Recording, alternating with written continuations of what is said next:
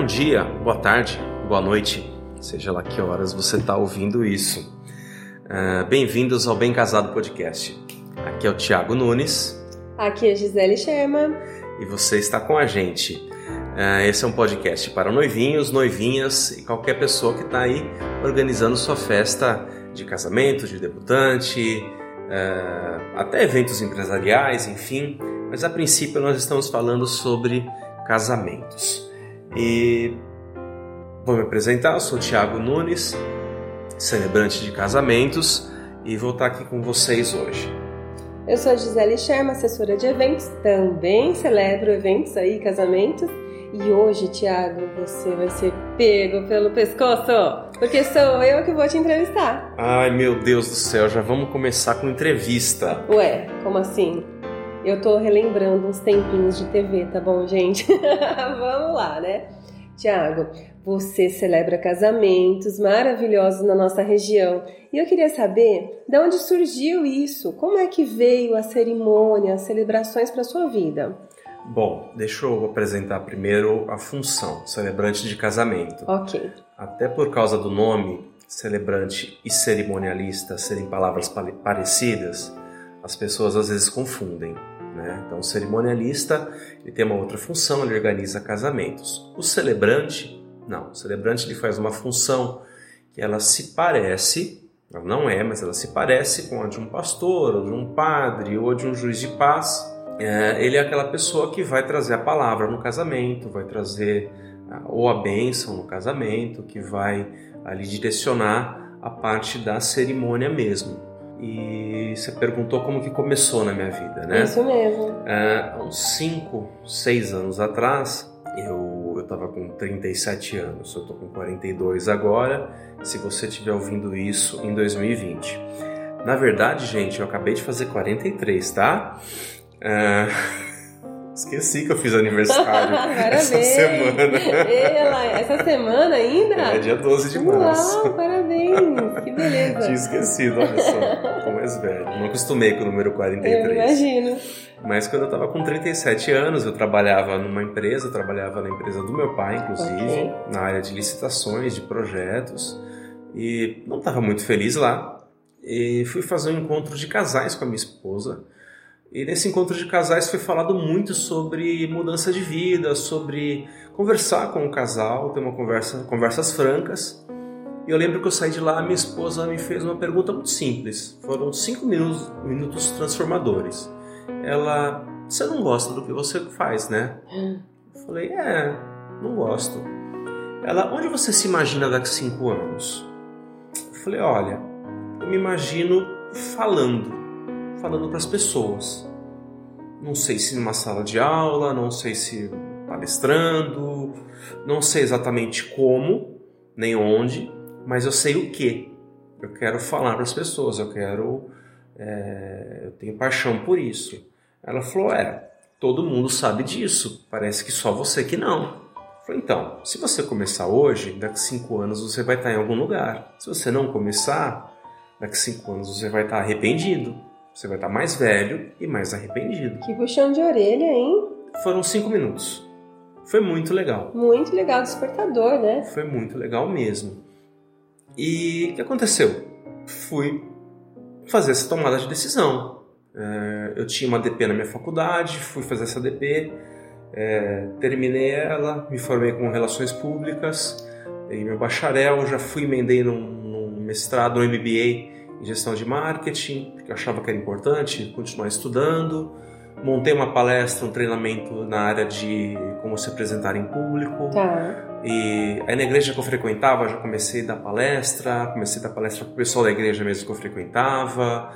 E, e fui. No primeiro ano meu, dei duas palestras. Legal. Era finalzinho de ano, dei duas palestras. No ano seguinte, eu já fui ser voluntário numa organização, na Cruz Vermelha Brasileira. Sim. É, lá já consegui dar algumas palestras para comunidades, para algumas pessoas, é, aí já na, na, área deles lá, da, da, Cruz Vermelha. E logo depois me chamaram para dar algumas aulas para adolescentes, é, num curso é, de capacitação de jovens e adolescentes. Fui dar aula para esses adolescentes e a coisa começou a caminhar. Foi que caminhando, legal. caminhando. Uh, Passou mais um, dois anos, eu fui contratado como palestrante fixo numa associação onde eu sou palestrante até hoje, Associação dos Diabéticos de Americana. É, lá eu palestro uma vez por mês Sim. sobre qualidade de vida. Eu fui fazer cursos de coach, não gosto de falar muito disso porque esse nome ficou tão queimado no mercado, né? Mas fiz alguns cursos, aí fiz vários cursos de oratória, fui me especializar. Sim. Né? É, tenho uma formação cristã tá. desde criança. Essa entidade me contratou, então sou palestrante fixo lá já faz dois anos e meio, se eu não me engano. Estava nessa pegada, montei algumas palestras também para a empresa, na área de atendimento, na área de comunicação, na área de vendas. Estava indo nessa, mas não estava rolando financeiramente todo mês o tanto que eu precisava, o tanto que que, que era necessário para eu poder viver. Eu tenho filhos, família, Sim. enfim. Tem, a gente tem que sempre conciliar também o financeiro. A gente tem que fazer as coisas não só pelo amor, né? Exatamente. Mas pelo valor também. Meu filho esses dias perguntou pra gente se o maior vilão do mundo era o Capitão Boleto. Falei que eu achava que era, né? Porque todo mês você tem que matar esse cara. Olha lá. Enfim, eu tava num casamento com um amigo meu, você até conhece, o Fabrício, quem sabe um dia a gente entrevista ele aqui. Ele trabalha com fotocabine Sim. na área de casamentos. Eu tava fazendo um freelance com ele, um trabalho com ele, e eu vi um, um casamento rolando, acontecendo, e vi a pessoa fazendo o casamento. Eu falei, ué, essa pessoa não é pastor, essa pessoa não é padre, quem é? Nisso, ele me falou, olha, é um celebrante, é um celebrante de casamento. Falei, nossa, o que, que ele faz? Ele me explicou, falou, esse cara que dá a palavra, tá dando a bênção. O casal contrata, quando o casal de repente é de religiões diferentes, enfim, quando eles não têm um pastor, quando eles, é, em várias situações eles fazem isso. Eu falei, nossa, falar de amor, unir as pessoas. Que lindo, né? Eu falei, eu quero fazer isso, eu gosto disso. Eu me apaixonei na hora por aquilo, porque eu achava que eu teria que, para fazer aquilo, fazer um seminário, ser um pastor, ser vocacionado. E eu não sou vocacionado para ser pastor uhum. de igreja ou padre, né? não, não é minha vocação essa. Mas cuidar de pessoas, falar para pessoas, ensinar, isso sim. sim. Na igreja que eu frequento, frequento, eu dou aula na escola bíblica, enfim, eu sempre, onde eu posso estar ensinando, eu estou lá ensinando. Quando eu não estou ensinando, eu estou sentadinho aprendendo. Uhum. Falei, vou entrar nessa área fui estudar, fui ler a respeito, fui fazer alguns cursos. Também fui me especializar um pouco mais a respeito, descobri é, o que, que tinha informal, o que, que tinha formal, o que, que existia também na lei sobre isso. É, tem a parte do casamento civil.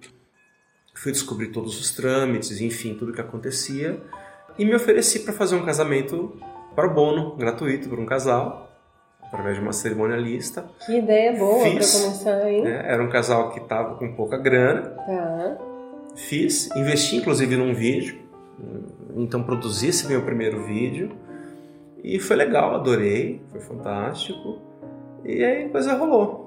Rolou. Pegou isso para você. Exato. Primeiro ano, primeiro ano fiz três, quatro casamentos. Segundo ano é, já fiz já vários casamentos, já fiz uns 8, 10 casamentos. Que legal. E tô aqui. Olha que legal. Ai, que legal. Tudo tem um começo. É. E, eu acho que o que bate o coração são as coisas que realmente vão te dar prazer. E na maioria das vezes não só prazer, assim como o valor financeiro, que é o que a gente precisa, né? É, tem que pagar as contas tem também. Tem que pagar as contas. Mas você me disse uma coisa super importante que eu acho que é o estudo. É, antes da gente sair falando qualquer bananeira por aí, nós precisamos estudar um pouco, precisamos entender e não só estudar o que é uma cerimônia e como ela se rege, mas também estudar o casal. Queria que você falasse um pouquinho sobre isso. Como é que você tira, né, espreme tudo que eles têm de gostoso e tudo que viveram dentro da cerimônia? Como é que faz? É, eu digo que eu, apesar de eu já falar bem há alguns anos, eu não seria capaz de fazer um casamento há 10 anos atrás. Tá. Falava bem, mas acho que não tinha experiência nem de vida, uh, nem de observação para isso. Por quê? Uh, quando um casal me contrata, a primeira coisa que eu tenho que fazer é conhecer esse casal.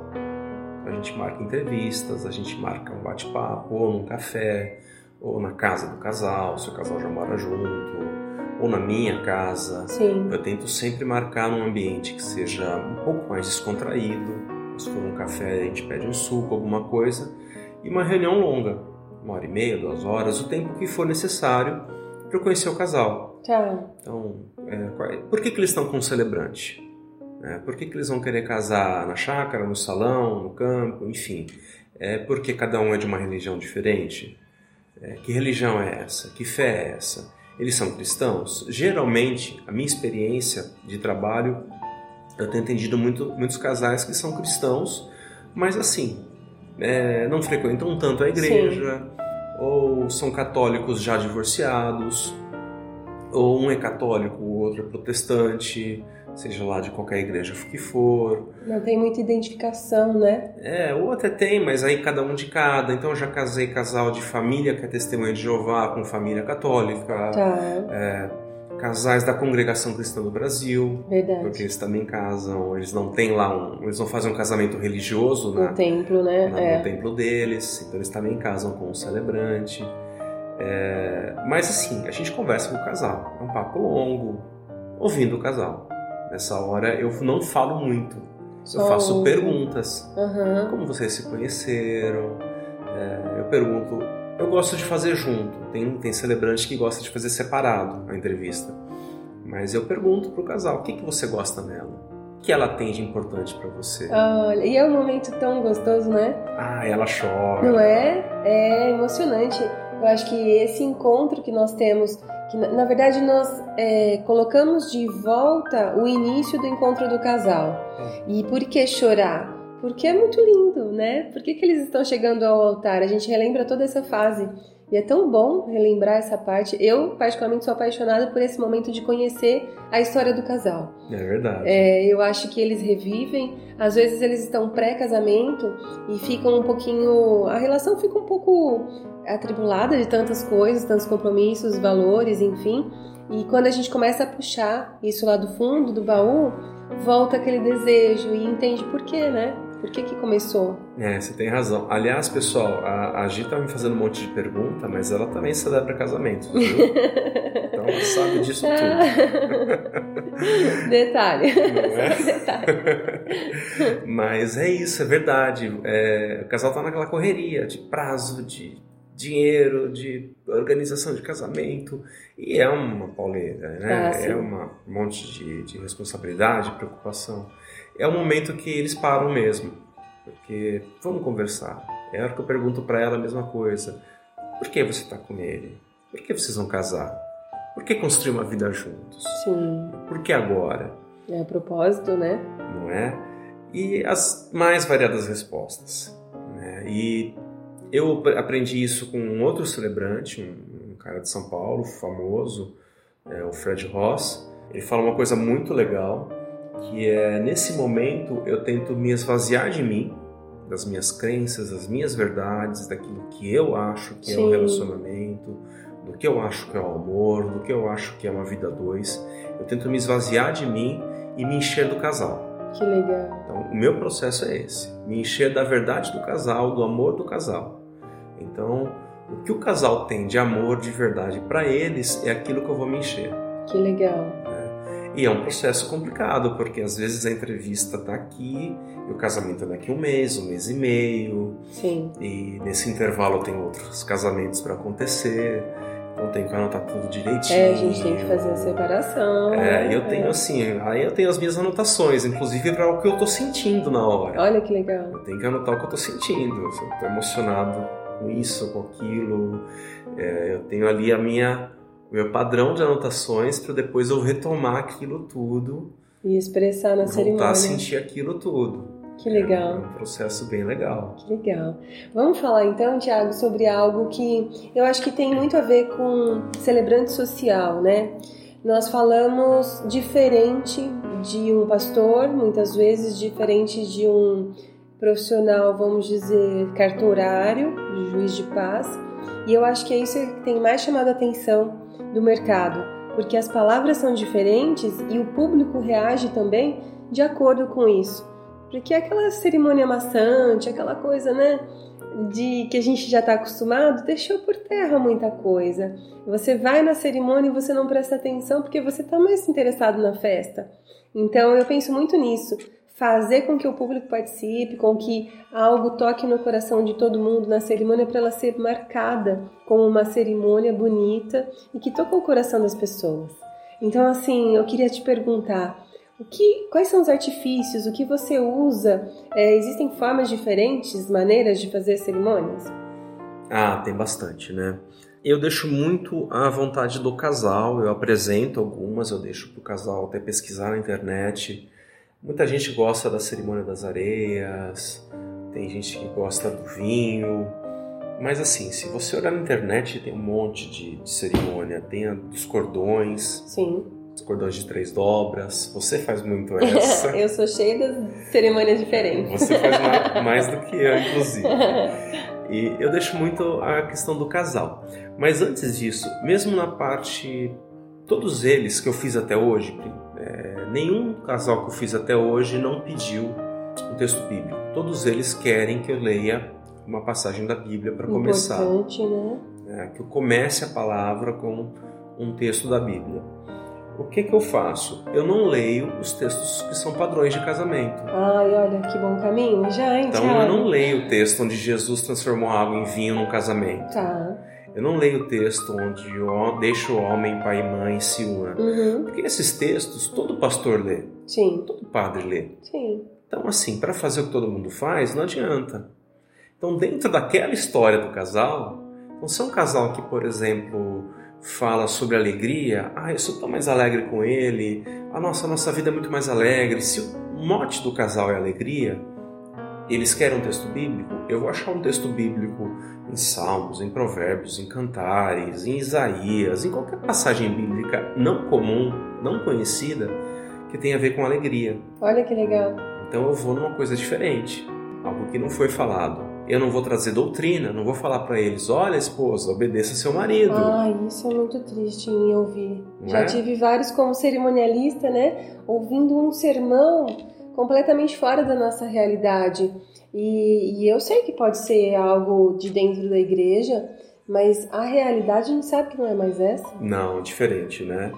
A gente traz uma palavra de cooperação, uma Aham. palavra de união. E eu não sou nem o pastor, nem o padre, nem o líder religioso do casal. Embora naquele momento eles me enxerguem como alguém que está trazendo uma bênção, Sim, é, eu não estou ali para dar ordem. sim. Ah, você tem que obedecer o noivo, você tem que fazer isso, você tem. Não tem que fazer nada. Vocês Hum. têm que se amar, se cooperar e se ajudar, e vocês são um casal. Mas assim, você falou de artifícios. Se o casal quer algum tipo de cerimônia diferente, areia, eu gosto de fazer, né? Mas eu deixo muito à disposição deles. E é sempre legal, sempre gostoso, traz um um brilho diferente, dá umas fotos bonitas. Verdade. É, eu gosto muito de fazer também. Verdade, é, tem várias. Você estava comentando aí nos bastidores de uma bênção das mãos. Ah, é verdade. Essa eu vi, não fiz ainda, mas eu tenho visto. é, tenho feito um curso é, com uma celebrante norte-americana. Tenho visto essa benção. O casal fica de frente um para o outro, eles dão as mãos e aí o celebrante fala algumas palavras sobre essas mãos que abençoam, essas mãos que cuidam, essas mãos que trazem o cuidado né, do casal. Então o casal ele acaba se abençoando ali naquele momento. É bem emocionante. Eu Eu imagino. E tocante, né? é, logo logo a gente faz. Ah, isso mesmo. Vamos lá, vamos lá, vamos colocar em casais. Vamos pensar em coisas aí para vocês colocarem e quem sabe, Thiago, realiza essa cerimônia das mãos, das bênçãos. Muito legal, muito legal. Bom, eu acho que a gente conseguiu esclarecer um pouquinho é, sobre cerimônias, sobre mestre de cerimônias, sobre os casamentos. E algo bem importante, algo que tem sido muito solicitado, é a parte do efeito civil dentro do casamento. Você consegue me explicar um pouquinho como funciona isso nas suas cerimônias? Tá, eu vou explicar resumidamente. Mas alguns celebrantes conseguem fazer também o efeito civil. Sim. Existem, existe uma lei no Código Civil que rege essa função, mas basicamente ah, essa pessoa ela tem que ser ligada a uma instituição religiosa. Ok. Então, é um celebrante que ele tenha uma instituição religiosa por trás dele, um CNPJ de igreja, uh, então tem que ser ordenado como ministro religioso.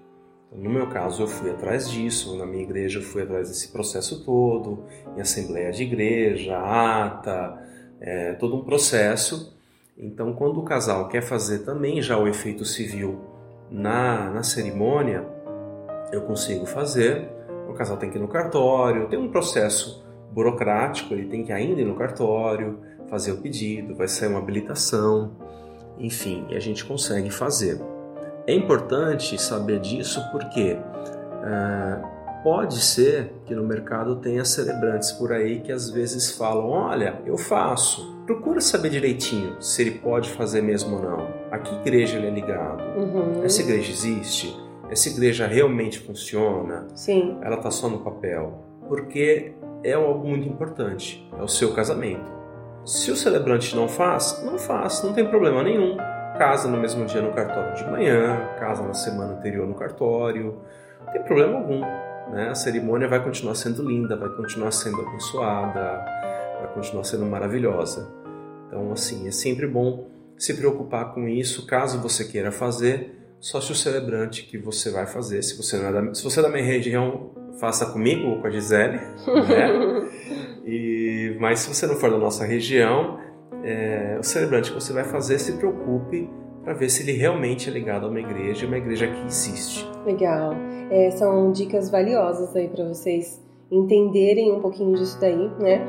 Eu acho que deu para esclarecer também pequenos detalhes de como se constrói, porque é, não é simples de chegar lá e fazer. Né? Às vezes as pessoas entendem, mas você vai lá e vai falar, é tudo igual? Não com certeza não é tudo igual. E para nós também a emoção não é igual. Cada casal gera uma emoção e tem uma história conosco. Não é verdade? É verdade. E tem um detalhe técnico. Ah, às vezes o casal fala: Ah, mas o pastor primo da minha vizinha pode falar e não cobra nada. Sim. Se você frequenta a sua igreja, tem lá seu noivo da mesma igreja, o pastor que ou padre, enfim, que está com vocês a vida inteira. Claro que você vai casar na igreja ou você vai trazer esse líder religioso para falar no seu casamento. Eu não concorro com essas pessoas. Sim. Mas se você não tem e você vai chamar o pastor primo do amigo do vizinho, não faça isso. Por quê? O celebrante, ele conhece como funciona a estrutura do casamento. Ele vai falar 15 minutos, 20 minutos, ele vai coordenar isso com a cerimonialista ele vai colocar isso no planejamento do casamento. Tá. Então, o buffet está sabendo do tempo do casamento. Ai, Thiago. O salão está sabendo. Eu preciso fazer um adendo, gente. oh, meu santo. Eu, como cerimonialista, às vezes, às vezes não, eu já tive alguns par de casos aí, né? Falando assim, bem sertanejo. De casamentos de uma hora e meia, de casamentos de filhos de pastor em que o sermão da montanha tinha que ser dado no dia do casamento do filho ou da filha, e que o noivo até passa mal e tem que sentar, e aí vem o cerimonial e dá água, e mesmo assim continua, e continua, e continua. Então, eu acho, né, a minha grande, a minha singela opinião aqui, é que o casamento é um momento que a gente tem que aproveitar tintim por tintim dos ensinamentos, da, do resumo do que significou tudo aquilo lá. E se você trouxer uma palavra de dentro, já tá bom. Agora, quando você fica num casamento de uma hora e quarenta, uma hora e cinquenta, enfim, você já sai de lá com a cabeça cheia e fala: gente, pra quê? Pra que tudo isso? Gente, não dá. Não né? é? A gente que, que estuda, uh, por isso que eu fui fazer um MBA, por isso que a gente foi estudar a gente que estuda, inclusive, a parte da neurociência, do, da educação, uh, ninguém aguenta uhum. duas horas de qualquer coisa, de palestra. Sim. Sim. Você esquece, você não lembra, você não está mais prestando atenção. Fica tédio, né? É muito melhor 15 minutos de algo bem feito, bonito, emocionante, do que um casamento de duas horas. E outra, casal contratou um buffet. Você já tentou deixar um arroz gostoso por mais de duas horas? Se foi churrasco então, né? A carne seca a lá. carne seca. o salão, você pagou caro no salão. É. é uma hora a mais lá que você jogou dinheiro fora. Opa. Você contratou banda, você contratou DJ, você contratou um monte de coisa que esse dinheiro, esse período que você está lá, que o pastor ou enfim quem está lá falando resolveu falar mais uma hora sem parar, você largou esse dinheiro, jogou fora. É, não estou desmerecendo a, a a bênção, quem está falando, mas às vezes essa pessoa não conhece a estrutura do casamento, ela não conhece como funciona, o quanto foi gasto, o quanto foi investido. E hoje é tudo cronometrado. Nós fazemos cronograma de festa, então para a cerimônia nós dispensamos uma hora. Esse é o limite. Passou disso, já vai atrasar dentro da festa. Atrasa tudo, né? É. Então é importante saber disso tudo, né? Com certeza.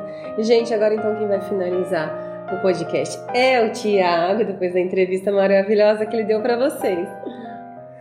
Ai, ai, então tá bom. Agora eu volto como apresentador, né?